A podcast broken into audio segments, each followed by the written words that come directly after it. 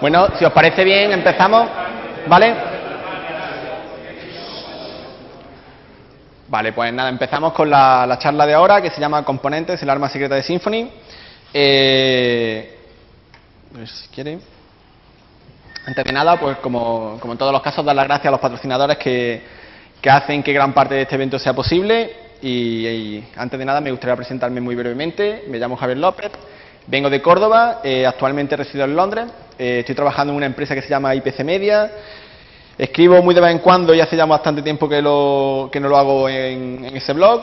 Y si alguien está interesado en seguirme en Twitter, mi nombre es Loalf. Y si queréis saber algo más sobre mi experiencia profesional, pues podéis simplemente visitar mi, mi currículum en LinkedIn.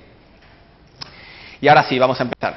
la, charla de hoy trata sobre los componentes. Y el tema era, ¿por, qué hacer una charla exclusivamente de componentes? ¿A, qué se debe? Bueno, pues la inspiración de esta charla eh, vino del blog de este caballero, que eh, hace, hace unos meses escribió un artículo sobre Symfony 2 y a raíz de ahí explicaba cómo utilizar, eh, cuál era la arquitectura de Symfony y decía que Symfony está hecho a base de componentes. Entonces, según este, este artículo, eh, define los componentes como un conjunto de librerías autónomas, desacopladas, complementarias, que resuelven problemas comunes del desarrollo web. Tres palabras que veis en negrita creo que son muy importantes y son lo que realmente le hace que, los componentes merezcan una charla por sí mismos. Son autónomos en el sentido de que hacen un trabajo por sí mismos, están desacopladas, no dependen de otro, de otro componente para realizar ese trabajo, o al menos no, gran parte de ellas no dependen de otro componente, y son complementarias. Podemos utilizar varios componentes entre ellos para construir eh, una nueva librería. En este caso, los componentes construyen Symfony, pero existen ejemplos de gente que ha utilizado los componentes entre sí para, utilizar otro, para construir otro tipo de librería. El caso, por ejemplo, más, nacional es el de Javier Eguiluz, que construyó EasyBook a, raíz de, unir componentes de Symfony. ¿vale? Eh, y una parte también importante que hay que resaltar de esta definición es que eh, son, resuelven problemas comunes del desarrollo web. ¿De acuerdo? Nosotros somos eh, prácticamente desarrolladores web, entonces, a la hora de afrontar cualquier problema que tengamos, sería buena idea acudir a este conjunto de componentes y ver si nuestro problema se ha resuelto ya previamente para no tener que reinventar la rueda. Bueno, los componentes realmente son componentes y podéis ver son muchos de ellos.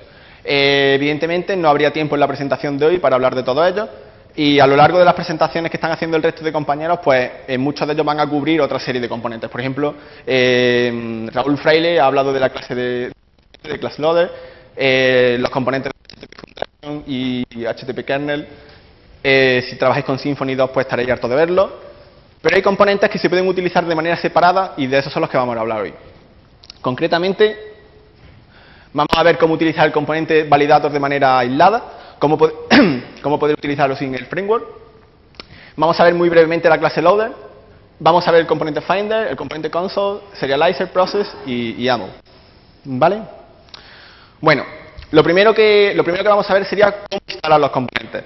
Porque, repito, la idea es utilizar los componentes de manera separada. Entonces, la instalación de los componentes sería muy, muy sencilla. Simplemente creamos una nueva carpeta.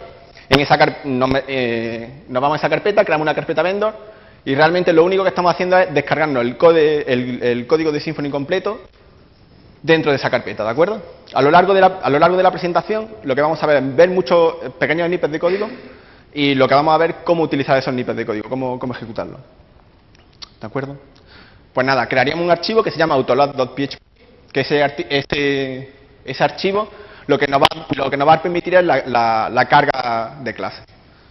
Para ello, eh, incluiremos esta clase, que es el Universal Class Loader, que nos va a permitir la autocarga de clase. Aquí estamos utilizando ya un componente de Symfony, ¿de acuerdo? Eh, creamos, instanciamos esa clase, y una vez que instanciamos la clase, registramos un nuevo namespace. El namespace es Symfony y lo, último que tenemos que hacer es registrarlo. ¿Qué está ocurriendo aquí? Bueno, Raúl Freire lo explicó antes y, yo lo repito. Lo único que estamos diciendo es, cada vez que yo utilice una clase cuyo namespace sea Symfony, voy a buscar esa clase en esta carpeta. ¿De acuerdo? Que esta carpeta es la carpeta en la que yo previamente, en la, en la transparencia anterior, me he descargado el código, todo el core de Symfony. ¿De acuerdo? Por tanto, con este archivo tan sencillo que son seis líneas de código, ya tenemos nuestro sistema de autocarga de clase. Ya estamos utilizando, estamos sacándole beneficio a la librería ClassLoader. Entonces, a lo largo de la presentación, como he dicho, lo que vamos a hacer es ver pequeños, pequeños trozos de código.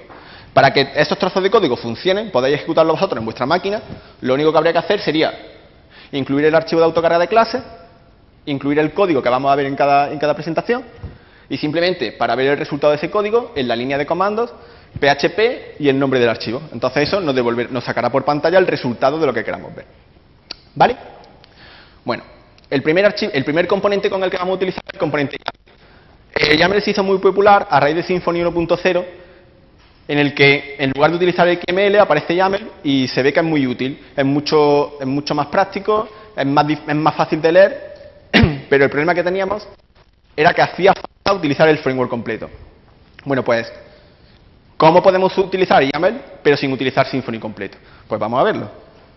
Bueno, como el componente, de, el componente YAML de Symfony lo que nos va a permitir es hacer dos cosas principalmente. Parsear y generar archivos YML. Pues vamos a ver cómo sería el primero. Supongamos que tenemos este archivo YML y queremos parsearlo. Fijaros que sería, eh, tenemos dos keys. En el primer key sería un, un value normal y el segundo key sería un array a su vez. Pues nada, para, para parsear ese archivo XML y utilizarlo sería muy sencillo. Indicamos, utilizamos use para indicar que vamos a utilizar esta clase. Como esta clase pertenece a este namespace, ya sabe, eh, por el autolado PHP, sabe dónde tiene que buscarlo. Y lo único que tenemos que hacer sería esto de aquí. Fijaros qué sencillo. Qué sencillo es parsear un IML. Parseame archivo. ¿De acuerdo? Data será un array que contendrá esta información de aquí. Por tanto, para acceder a esa información sería tan simple como eso de ahí. ¿Vale? En el caso de que queramos iterar sobre estos elementos, hacemos un for each y fijaros qué sencillo sería. Con esto, con una sola línea de código, ya tenemos cargado el componente YAML y podemos utilizarlo para nuestros proyectos, sin necesidad de utilizar Symfony. ¿Vale? Bueno, hemos parseado un archivo, vamos a generar un archivo. Pues la historia sería justo lo contrario. Eh, tenemos un array, en este caso sería el array inverso, ¿vale? En el que tenemos una key descripción con un valor de usuario y tenemos un array de usuarios, ¿vale? Pues para generar ese archivo YML, lo único que tenemos que hacer sería esto de aquí. Le pasamos un array y ese array me va a devolver eso de ahí. ¿De acuerdo? Fijaros qué sencillo. Con una línea de código lo tenemos completamente. Una, una cosa nueva, una cosa que eh, este componente y que ya teníamos en Symfony 1.0, desde Symfony 1.0 era la posibilidad de embeber código PHP dentro de un archivo IML. ¿De acuerdo? De esta manera, lo único que tenemos que hacer para que eso funcione correctamente es preocuparnos de indicarle al componente YAML que queremos que parse PHP antes de llevar a cabo la compilación. ¿Vale? ¿Alguna pregunta? Bueno, pues fijaros, en tres slides ya, tenemos ya sabemos cómo utilizar el componente YAML. Súper sencillo, simplemente utilizar un archivo, bueno, un componente y, fuera. Siguiente componente. Bueno, eh, como veis los componentes mm, no siguen una línea, sino cada uno son una pequeña joya que nos permite hacer una pequeña cosa de manera que podamos utilizarla bien en un, en un proyecto de desarrollo web o bien en un proyecto que no tiene por qué, ser, por qué ser desarrollo web. ¿De acuerdo? Siguiente componente es el Finder, que es una herramienta que nos permite encontrar archivos y directorios. ¿Cuántos de vosotros habéis encontrado desarrollando un proyecto en PHP en el que tenéis que buscar los archivos que se encuentran en una determinada carpeta? Y os encontráis con el problema de iterar dentro de carpetas de carpetas de manera recursiva. ¿De acuerdo? Es un problema bastante común pues gracias a este componente realmente son muy, muy sencillos. ¿Cómo utilizamos este componente? Pues supongamos que estamos interesados en buscar archivos por nombre. Pues ¿cómo lo haríamos? Indicamos que vamos a utilizar el componente Finder de esta manera. Creamos una instancia del Finder, de ese componente, y decimos, esta sería la forma de indicarle, búscame todos los archivos .php. O bien, búscame todos los archivos PHP y los archivos IML. Este, esta forma de buscar archivos se llaman patrones glob, ¿de acuerdo? Si no nos gusta este tipo de patrones, podemos utilizar expresiones regulares, de manera que podríamos utilizar algo así. Búscame algo que empiece por un punto, que tenga PHP o IML y que termine en eso, ¿de acuerdo? O bien, podríamos buscar todos los archivos que tengan entre 3 y 10 caracteres. Pero ahora, claro, hay que indicarle a este componente dónde está ejecutando la búsqueda, dónde quiere buscar esos componentes. Perdón, también podemos buscar un nombre en concreto Y en la última parte lo que tenemos que indicarle es dónde quieres ejecutar esa búsqueda, dónde quieres buscar los archivos. Por los archivos que me los busque en el directorio donde está este archivo. ¿De acuerdo? Eh, este es un artículo por si queréis leer un poco más sobre patrones glob, que serían estos dos primeros de aquí. El siguiente, hemos buscado por nombre, ahora el siguiente es buscar por tamaño. Pues por buscar por tamaño sería la misma, la misma idea. Creamos una instancia de Finder y decimos, búscame aquellos cuyo tamaño sea mayor que 10K. Fijaros qué gráfico, o sea, no hace falta, mm, mm, escribiendo esto simplemente queda bastante obvio la búsqueda que estamos ejecutando. O bien menores que 4 megabytes, o bien que tengan un tamaño de 2 gigas, ¿vale? Siempre, ¿dónde hay que ejecutar esa búsqueda? En este caso, en el directorio donde tengo el archivo. Esta es una pequeña tabla de conversión que puedo utilizar eh, megas, eh, kilos, mega y gigas, pero dependiendo si quiero utilizarlo en bytes o en, o en decimal, ¿vale? De ahí la diferencia entre el MI y el K. También podemos buscar archivos por fecha. Buscar archivos por fecha es, una vez más, una vez más la misma historia. Búscame los archivos desde ayer. Búscame archivos de hace dos días. Búscame archivos que son mayores que ayer, pero de hace dos horas. ¿Vale? Búscame archivos mayores que esta fecha. Bueno, en general, cualquier cosa que podemos poner aquí es cualquier cosa que podemos pasarle como parámetro a esta, esta función de PHP, string to time. No tenemos por qué quebrarnos la cabeza intentando averiguar cuál es el formato correcto de hace 15 días. No, podemos poner 15 días ago y funcionaría perfectamente. Súper útil. Podemos fijar el nivel de profundidad. Por defecto, componente Finder va a llevar a cabo una búsqueda recursiva dentro de todas las carpetas. Pero podemos decir que solamente se ciña a un nivel de profundidad concreto. De modo que podemos decir, búscame solamente en el directorio raíz en el que esté. No te muevas, mm, mm, no te vaya a una profundidad mayor. O bien, todos los que estén en el siguiente nivel de profundidad en adelante, pero no los que estén en la raíz. O bien, los que estén en, los tres primeros niveles de profundidad, pero no más allá. ¿Vale? Y por supuesto siempre hay que indicar dónde quieres llevar a cabo esa búsqueda. También podemos indicarle que te busque solamente archivos. En este caso, a la hora de, escribir el filtro, lo que estamos indicando es solamente quiero que me busquen los archivos, no quiero que me devuelva directorio. ¿Vale? O también podemos decirle solamente devuélveme los directorios. ¿Vale? Una vez que tenemos esos resultados, Podemos ordenarlos también. Podemos ordenarlos por nombre, podemos ordenarlos por tipo. ¿Y qué ocurre si yo quiero ordenarlos de una manera concreta, que a mí me apetece? Pues quiero ordenarlos por fecha, o quiero ordenarlos por mm, fecha de creación, fecha de lo que sea. Bueno, pues podemos utilizar sort y utilizar una función lambda para hacer nuestra propia implementación del, ordenado. En este caso, la función recibe dos parámetros los archivos que está comparando entre sí. De manera que con algo parecido a esto, estaremos comparando los archivos por tamaño. ¿De acuerdo? En este caso estaremos haciendo un, estaríamos ordenando los archivos por orden descendiente. ¿Vale? Y una vez más hay que indicar dónde estamos ejecutando esa búsqueda. Supongamos, todo esto hemos visto por separado, ¿no? Por, por, nombre, por tipo, por fecha, por demás. ¿Qué ocurre si queremos buscar, por ejemplo, todos los archivos PHP que tenemos en la carpeta raíz de nuestro proyecto? Pues en este caso, Queremos solamente los archivos que estén en la carpeta raíz, profundidad cero, cuyo nombre sea lo que sea .php y lo queremos en nuestra carpeta. ¿Vale? Esta sería, esto sería un ejemplo práctico de cómo utilizar el componente en un caso real. Lo que estamos viendo antes era simplemente código de, de, mm, de enseñanza, ¿no? Pues nada, fijaros qué sencillito es utilizar el componente Finder. Y estoy seguro que muchos de vosotros habéis copiado más de una vez código intentando iterar sobre librerías, sobre mm, directorio en directorio, intentando buscar archivos, lo cual es un trabajo súper pesado y súper tedioso. Pues de esta manera sería súper sencillo y además con una sola línea de código. ¿De acuerdo? Pues nada, con esto el componente, el componente Finder. Siguiente componente, componente Process. Componente Process facilita la ejecución de comandos del sistema.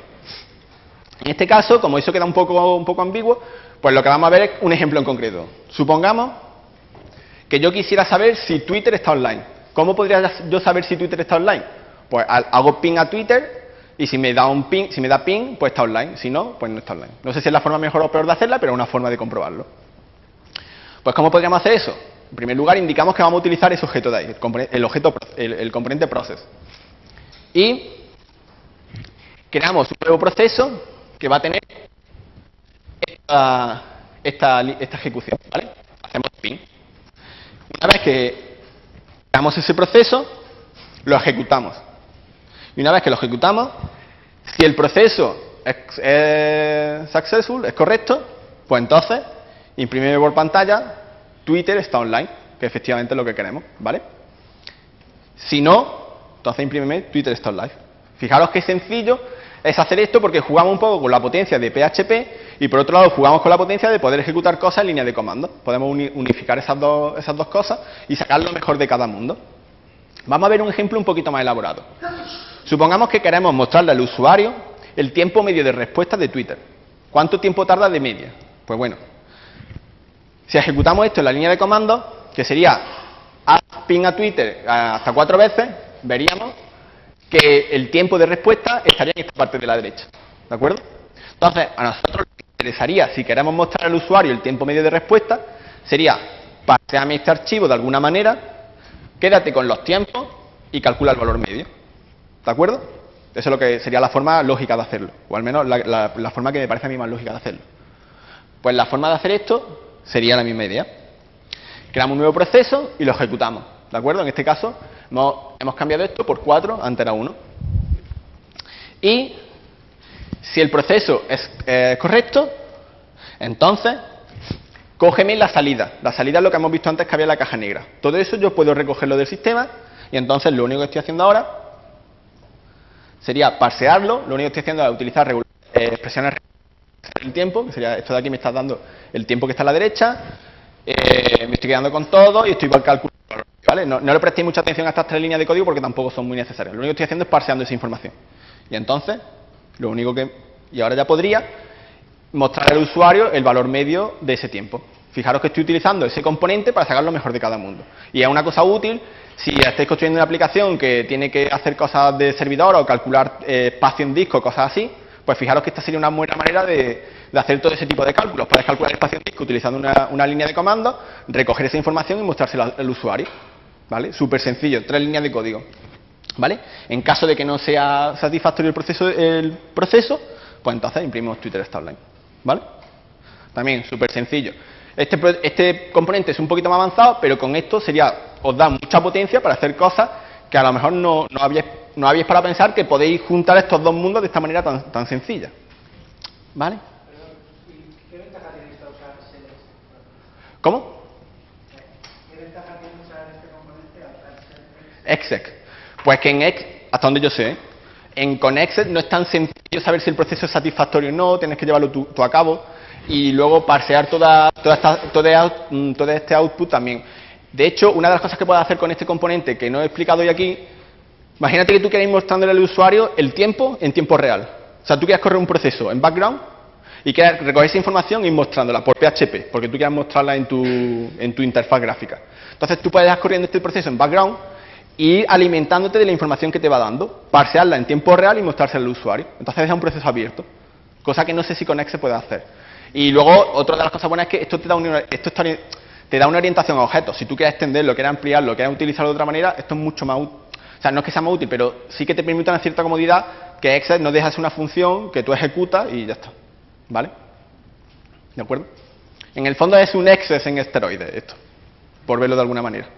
Y, es lo que te digo, o sea, esto de manera de esta manera tan, tan visual te dice si el proceso es satisfactorio o no. No tienes que preocuparte por ver si ha salido por la salida 2 del output de, mm, de Linux para ver si es una salida errónea o no. ¿Vale? ¿De acuerdo? ¿Respondes a tu pregunta? Muy bien. Siguiente componente, el componente validator. Este componente em, realmente lo que hace es ayuda a la, validación tanto de variables, y aquí donde está la parte importante, como de objetos. Si, estáis si habéis utilizado Symfony 2, estáis hartos de utilizar el componente de validación. El problema es que si vosotros queréis utilizar el componente de validación fuera de Symfony, es complicado. El componente de validación no está, no está documentado apenas y, es relativamente complejo. Entonces, hoy lo que vamos a intentar es ver cómo utilizar ese componente fuera de Symfony y cómo utilizarlo para realmente otro proyecto que no tenga nada que ver y llevar a cabo tareas de validación. Vamos a verlo cómo hacerlo. Supongamos que queremos validar que un valor sea no nulo. ¿Cómo haríamos eso? Pues vamos a decir que vamos a utilizar estos dos objetos. En los validadores Tienen el validador, el constraint que se llama, y el constraint validator. Para que hagáis una idea, uno es el requisito y otro sería lo que hay que hacer para ver si se cumple ese requisito. El requisito, por ejemplo, sería que la persona sea mayor de edad y la validación sería que, la edad, que el valor sea mayor de 18. ¿Vale? Fijaros que son cosas que están hiladas, pero no son, no son necesariamente la misma cosa. Un validador puede, puede cumplir varios constraints y un constraint puede estar hecho a su vez de varios validadores. ¿Vale? Por ejemplo, imaginaos que queremos saber si la persona está en edad de trabajar. Eso es el constraint. Pues la edad de trabajar entre 18 y 65. Son dos validadores. ¿Vale? Que a su vez podemos juntarlo en uno. Entonces, son, son ideas que están juntas, pero no están juntas. Son, no son exactamente la misma cosa. Por eso necesitamos utilizar los dos. ¿Vale? Eh, entonces, para, para, para validar que un valor sea no nulo, creamos un nuevo validador y vemos eh, si el valor es válido. Le pasamos, esto sería lo que queremos testear, en este caso null, y queremos, queremos validarlo contra esta constraint, ¿vale? Contra este requisito. Entonces, de ahí tendríamos que, si esto es falso, si no es válido, muéstrame el mensaje de error. Y si no, pues no hagan nada. ¿Vale? Esto en Symfony 2.1 cambia un poco. El método de, eh, este método cambia el nombre por, creo que era getMessage, y esto de aquí pasa a ser validate value, ¿vale? Por coherencia con lo que vamos a ver a, continuación. Lo digo por si estáis, si os descargáis la última, la última versión de los componentes de Symfony, os vais a descargar la versión 2.1 y esto no funcionaría correctamente. esto sería para la versión 2.0, ¿vale? Bueno, ¿cuántos validadores tenemos? Pues, out of the box, como se suele decir, tenemos 24 validadores. Cada validador pues tiene una serie de cosas. Es interesante que sepáis que existen 24 validadores que están ahí para que no tengáis que reinventar la rueda, que antes de pensar en construir vuestro propio validador, le echéis un vistazo a esto y veáis si lo que queréis hacer está dentro de alguna de, estos 24. ¿Vale?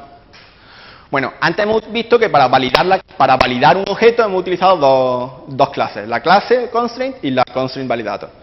Bueno, esa no es la forma óptima de hacer esto. No es la forma óptima porque supongamos que yo quiero validar muchas cosas en muchos objetos a lo largo de mi aplicación. Tendría que estar constantemente instanciando esas dos clases. Symfony se basa, eh, se, basa en una arquitectura orientada a servicios. Eso significa que va a haber una clase, un servicio, que va a ser el que vamos a tener que construir en un momento, y ese servicio luego va a ser el que se va a encargar realmente de hacer el proceso más tedioso de instanciar en clase de bajo cuerda. Nosotros lo único que tenemos que hacer es construir ese servicio y luego ya él se encargará de saber lo que tiene que hacer. Pues cómo ¿Qué es ese servicio? Ese servicio es esta clase, esta clase validator. ¿Y cómo la construimos, esta clase? Pues vamos a necesitar unas pocas de clase. En este caso, hasta estas cuatro.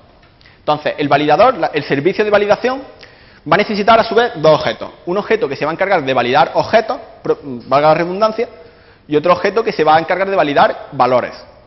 Como ahora mismo nos vamos a centrar en cómo validar valores, pues vamos a utilizar esta clase aquí, Black Hole Metadata Black hole es agujero negro y significa no te preocupes de, no te preocupes de validar objetos. Todos los objetos van a un agujero negro y no se validan.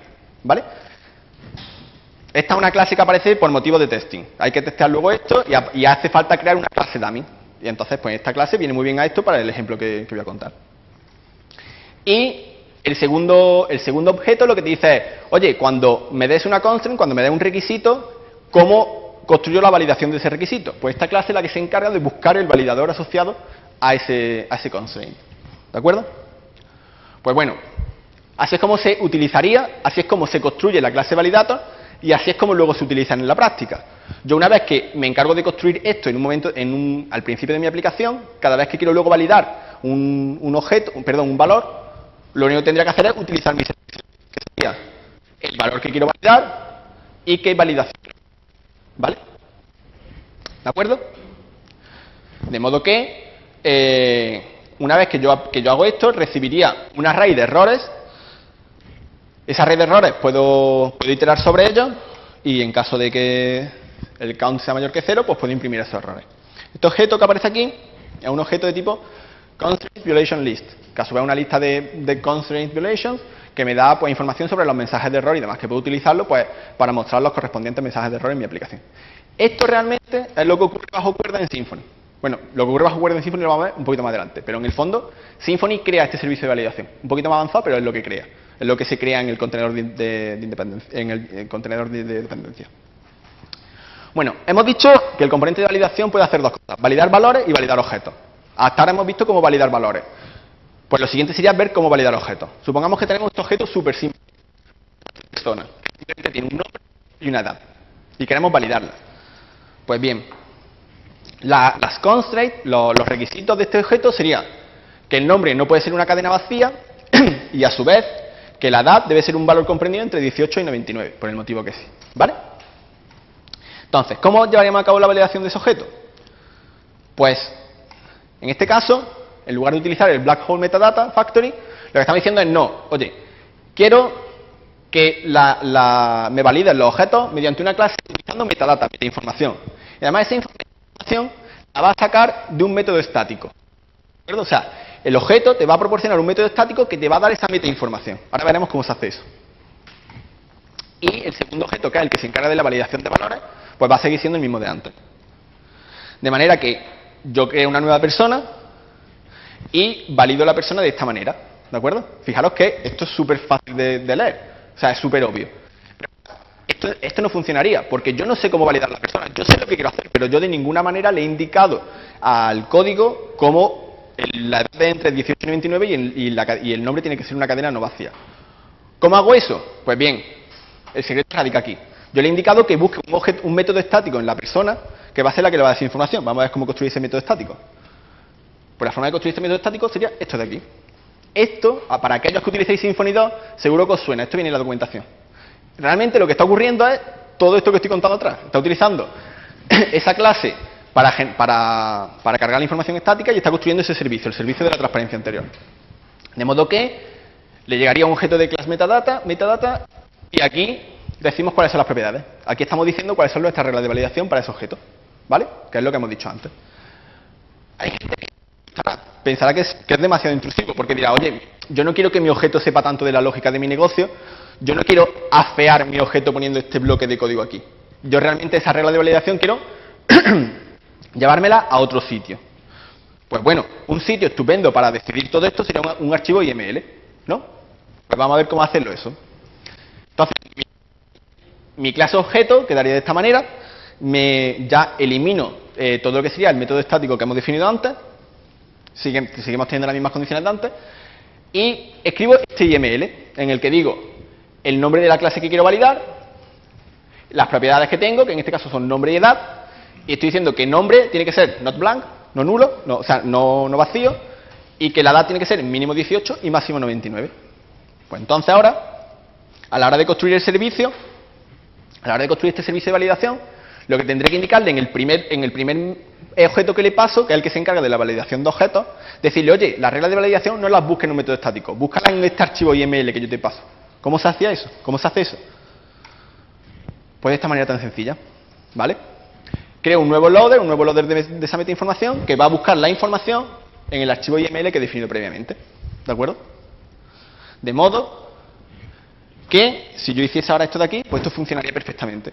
Porque cuando va a validar la clase person, busca la información parsea el archivo IML, el archivo IML tiene las reglas de validación de la clase persona y por tanto ya tengo mi regla de validación en un archivo IML, mi lógica de negocio en la clase person queda completamente limpia y fijaros que de esta manera, una vez escribo esto al principio de mi código, no tendría que volver a preocuparme por ello y ya podría utilizar esto más adelante de manera mucho más limpia. ¿Vale? Una de las ventajas de saber cómo funciona el componente por dentro es que eso te permite tener toda la libertad del mundo a la hora de decidir dónde esta regla. Si alguien tuviese tiempo y ganas, podría escribir una clase que realmente buscase las reglas de validación en una base de datos y las cargase de la base de datos directamente. Por ejemplo, sería una opción. O de un archivo XML. De hecho, creo que la implementación de viene por defecto. ¿De acuerdo? La regla de validación, acuerdo con esto ya, la- las reglas de validación las puedes poner tú donde tú quieras, en tanto en cuanto entiendas cómo funciona el componente por dentro.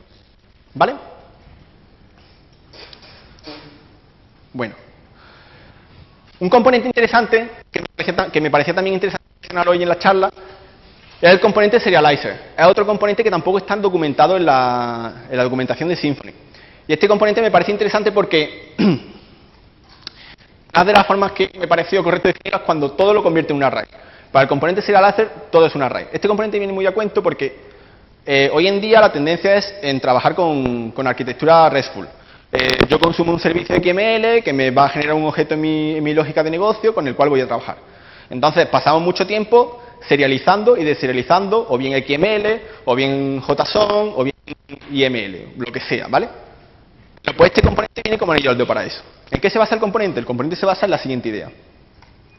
Yo tengo un objeto, que es el que realmente tengo en mi código, en mi, en en mi aplicación, pero a mí ese objeto me llega en formato JSON o formato XML, ¿vale? Estoy consumiendo un servicio web y me llega aquí, pero yo lo que realmente quiero es esto de aquí. Bueno, este proceso, el proceso de convertir un formato en un objeto, es lo que se llama deserialize, ¿vale? Y el proceso opuesto será serialize. El patrón, el, componente dice es, en lugar de hacer esto, para todos los objetos posibles y para todos los formatos posibles, vamos a, vamos a utilizar una moneda de cambio, que es un array. Entonces yo todo me lo voy a llevar a un array. Y del array, todo me lo llevo al array y del array me lo llevo a todo. ¿De acuerdo? De modo que, cuando yo convierto un objeto a un array, lo voy a llamar normalización, normalize, y cuando yo convierto un array a un objeto, me va a llamar de normalize. Y el caso, y el caso más abajo sería, cuando yo quiero un array convertirlo en un formato, lo llamo encode, y cuando hago el proceso contrario, lo llamo decode. ¿De acuerdo? El componente de console, el componente serialize, por defecto, tiene, eh, bueno, eh, realmente el componente serialize, serialize son tres cosas. Son serializador, que a su vez tiene por dentro normalizadores y codificadores. Por defecto, ese por mm, eh, out of the box, eh, el componente serialize trae dos codificadores, que son el codificador XML y el codificador JSON. O sea, convierte un JSON o un XML en un array. Y también trae un normalizador que se llama getSetNormalizer, que lo que va a hacer es, para convertir un objeto en un array, va a tirar de todos los métodos set para extraer esa propiedad y para convertir un array en un objeto va a crear esa instancia de ese objeto y va a hacer sets. ¿Vale? O sea, la idea es muy simple. Eso es lo que trae por defecto. De acuerdo a la, lógica, a la lógica de tu negocio luego propia, tú podrás crear tus propios normalizadores o tus propios codificadores. ¿De acuerdo? Fijaros que la idea es muy sencilla. Este, el problema de este, de, este, de este componente es que no está documentado. Entonces, pues, es una pena porque seguramente hay mucha gente aquí que está utilizando, consumiendo servicios REST y no se había dado cuenta de que tenía esto en la palma de la mano. ¿Vale? Una pena. Vamos a ver un ejemplo muy sencillo para que veáis cómo serializar o deserializar un objeto. Supongamos que tenemos este objeto, que es la clase persona que teníamos antes. Y en este caso nos hemos tomado la molestia de hacer todos los getters y todos los setters. ¿Vale? ¿Por qué hago esto? Porque vamos a utilizar el getSetEncoder que hemos visto antes. Bueno, pues para serializar ese objeto sería tan sencillo como utilizar el componente serializer, una vez más, el componente serializer es un servicio. Yo voy a crear un objeto de serialización, lo voy a construir, que la, única, la forma de construirlo es decirle mi serializador qué encodificadores y qué, y qué mm, normalizadores tiene, y a raíz de ahí, una vez que lo defino al principio, yo ya lo utilizo para codificar y decodificar objetos, o serializar y deserializar objetos. De modo que digo todas las clases que voy a utilizar, en este caso voy a utilizar dos, codificadores y un, y un, normalizador, que son los que he inventado antes, y digo, vale, una persona, soy Javi, yo no tengo 19 años, soy un poquito más viejo, pero bueno. Eh, y entonces, defino los, encoders, en este caso estos dos de aquí, en una array de encoders, defino los normalizadores, en este caso solamente vamos a utilizar este. Y lo que he dicho antes, para construir el servicio de serialización necesito los normalizadores que voy a utilizar y los encodificadores que voy a utilizar. ¿Cómo serializo una persona? Pues fijaos que es súper sencillo. Serialízame esta persona utilizando el formato JSON. La respuesta, aquella de allí. Una vez que yo me he encargado de, eh, set, eh, de setear mi servicio, fijaros que es súper sencillo convertir en JSON, ¿vale? No hace falta que utilice el JSON decode y cosas de esas, ya no, no hace falta utilizarlo. Esto sería una serialización de un objeto. ¿Cómo sería la deserialización del objeto? Pues igual, en este caso, antes hemos utilizado JSON, ahora vamos a ver XML. A mí me llega este XML, ¿vale? Que sería un XML con el root node person, nombre Javi, edad 19. Pues fijaros, lo que digo es, deserialízame esta información, conviértemela en una clase person utilizando XML, es decir, lo que yo estoy pasando es un XML. Entonces lo que va a hacer es crear una nueva clase person, buscar estos nodos, buscar lo que sea, y asignarle este valor. ¿Vale? Fijaros qué sencillo. A mí me parece especialmente, lo, lo descubrí hace un par de semanas y me parece especialmente útil para, para mucha gente, ya que la arquitectura RESTful APIs está súper en boga. ¿Vale? Vale. Bueno, el componente console está súper bien documentado y como vamos un poquito mal de tiempo, pues voy a pasarlo muy por lo alto. El componente console permite generar tareas repetitivas y, por defecto Symfony trae uno completamente, completamente esto. Los que estéis utilizando Symfony 2 sabéis cómo funciona y por tanto eh, no me voy a parar más. Lo, había incluido por si, vamos mal por si vamos bien de tiempo y porque le tengo especialmente cariño a este componente, porque con muy poco em, se pueden hacer muchísimas cosas, ¿vale? Entonces, eh, no, no, voy a, no voy a hablar más de él. Las transparencias las subiré a, GitHub, a, eh, a SlideShare. Y una de las cosas que sí me gustaría decir antes de irme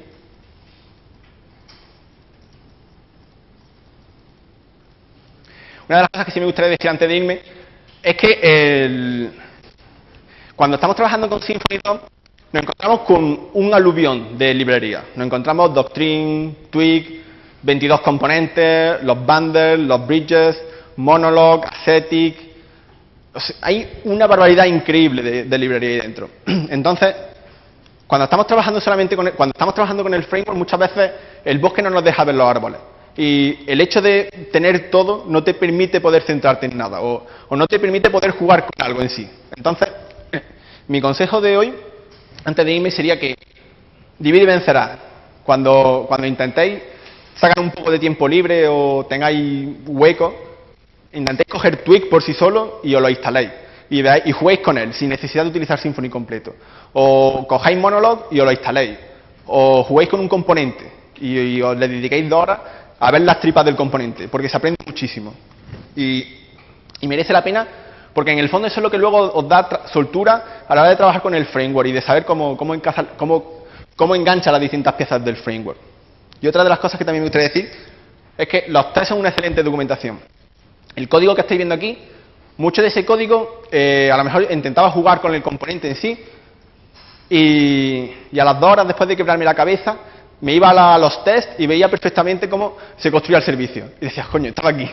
No hacía falta haberme pegado dos horas eh, mm, rompiéndome la cabeza a ver cómo, cómo, consigo construir el serializer o lo que sea. No, no, ya lo tienes. O sea, no, no tienes que darle más vueltas. Entonces, os recomiendo, el código de Symfony está súper bien documentado, súper bien testeado. Así que personalmente os recomiendo que, que, en caso de duda o simplemente por curiosidad tengáis un, tiempo, un, hueco libre, en GitHub es súper sencillo. Vais a la carpeta test, le echáis un vistazo por lo alto y, y veis, veis los tests, porque son una excelente documentación y no todo tiene que estar escrito en un formato bonito descargable en PDF, ¿vale? O sea que lo recomiendo muchísimo. Y nada más, eh, todo el código que, he enseñado hoy y alguno más, creo que las transparencias tenía como 13 componentes distintos. Todo no podíamos verlo por falta de tiempo, así que una pena. Eh, podéis echar un vistazo a este, a este repositorio de GitHub, en el que tengo como código para unos 12, 13 componentes, y la idea es siempre la misma, simplemente ver cómo funcionan, ver cómo se engranan los componentes y ver cosas muy sencillitas, ¿de acuerdo? Y, nada, muchísimas gracias por, por atenderme estos 40 minutos después de comer, que siempre son durillos. Y si alguien está pensando en venirse a Reino Unido, pues que hable conmigo. Nada, muchísimas gracias.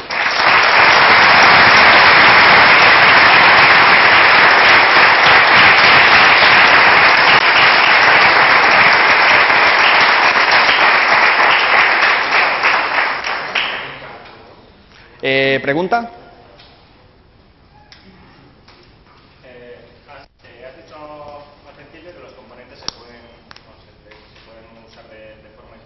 Sí. Pero el hecho es que los has instalado todos de golpe y que en algunos da la impresión de que tienen dependencias con otros. Por ejemplo, en el validator parece que se utiliza también el pasador de llave.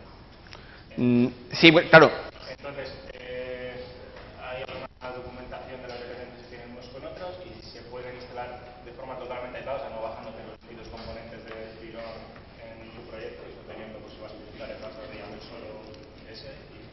A ver, eh, están acoplados y no. Por ejemplo, si, si, tú quieres utilizar, si vas a utilizar un archivo .yml, está claro que vas a tener que utilizar el parsador de YML. En el fondo lo está haciendo, porque si no sería estúpido duplicar código, ¿no? Escribir un parsador de YML solo para el componente validator. Entonces, eh, si quieres solamente utilizar un componente en concreto, lo que te recomiendo es que te descargues la carpeta de ese componente, intenta hacer lo que sea y cuando te salte el error de tal clase no se encuentra, que simplemente como, como tienes los namespace y queda claro cada clase a qué componente se refiere, eh, que lo utilices. Como dicho al principio de la documentación, la idea básica, la idea de los componentes es que eh, están desacoplados. O sea, eh, en principio tú podrías utilizar los componentes sin necesidad de tener dependencias de otros. Hay algunos que, por ejemplo, está, hay un componente que es el DOM Browser y el CSS Selector. En, ese caso, CSS Selector sí que recae directamente sobre DOM, Browser, porque realmente CSS Selector lo que hace es convertir XPath en, en, selectores CSS. Ese caso obvio, ¿no? O si queréis utilizar funcionalidades de IML, pues evidentemente al final va a tener que recaer en el componente YAML. Por ejemplo, en el, hay un componente, el componente permite cargar los usuarios de tu security que está ya harto de utilizar en Symfony 2, pero eso se puede hacer completamente de manera desacoplada. De hecho, estuve pensando en hablar sobre ese componente, pero era demasiado complejo. Bueno, pues tú puedes cargar tu usuario en un archivo .yml. Evidentemente, para eso va a necesitar utilizar el componente YAML. Pero siempre tiene una alternativa en la que no tienes por... O sea, si no quieres tener tanta dependencia, el componente te da la posibilidad de no, de no, tener esa dependencia. Otra cosa es que a ti te guste o quieras hacerlo, entonces te ve obligado a hacerlo. ¿vale? Pero en principio sí que te permite ese acoplo entre componentes e instalar solamente el componente que tú quieras, salvo casos muy concretos.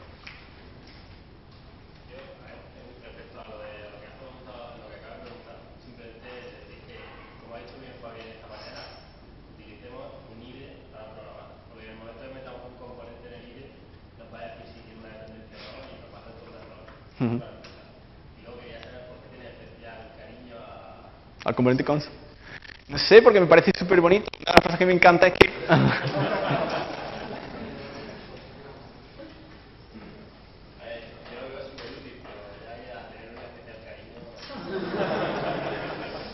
Mira, por ejemplo, esto, esto de aquí me parece genial.